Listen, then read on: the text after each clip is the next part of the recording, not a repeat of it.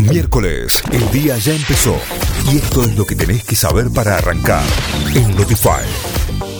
El presidente confirmó que no habrá reforma previsional ni laboral. Alberto Fernández inauguró el periodo 140 de sesiones legislativas y en su discurso de apertura confirmó que el gobierno no está pensando en una reforma para los jubilados ni en una reforma laboral. Además sostuvo que habrá redistribución de subsidios para los servicios y aseguró que no habrá tarifazos. Se registraron 3.520 nuevos contagios de coronavirus en la Argentina. En las últimas 24 horas, 105 personas murieron por COVID-19 en el país. La cartera sanitaria indicó que son 1.136 los internados con coronavirus en unidades de terapia intensiva, con un porcentaje de ocupación de camas del 39,3% en el país y del 40% en el área metropolitana de Buenos Aires. La soja subió 40 dólares en dos días y llegó a lo más alto en 10 años.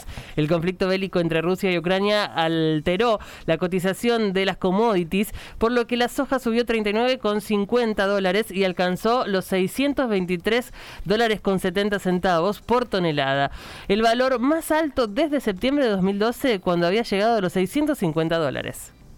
El fin de semana de carnaval fue el de mayor movimiento turístico de los últimos años. Según los registros de todas las regiones turísticas del país, el movimiento fue intenso, marcando el punto máximo de la temporada de verano. Desde Jujuy, con las fiestas de carnaval hasta Tierra del Fuego, tuvieron el pico de ocupación de la temporada en estos días. En Córdoba, muchas localidades colapsadas debieron derivar visitantes. Becas Progresar 2022 se abrieron nuevas inscripciones. Podrán inscribirse las y los jóvenes en Becas Progresar Ciclo Obligatorio, Becas Progresar Superior, becas Progresar Enfermería o becas Progresar Trabajo y recibir el monto estímulo estipulado para cada una de ellas. Los interesados deben inscribirse en Miancés con su quill y clave de seguridad social. Boca comienza la defensa del título por Copa Argentina. El Ceney se enfrentará a Central Córdoba eh, de Rosario desde las 21 a 10 aquí en Córdoba por los 32 avos de final en el estadio Mario Alberto Kempes. Sebastián Bataglia, técnico de Boca, presentaría un equipo alternativo para esta noche.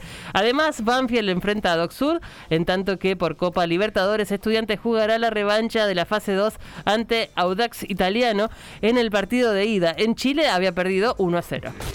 Notify, las distintas miradas de la actualidad para que saques tus propias conclusiones. De 6 a 9, Notify, plataforma de noticias.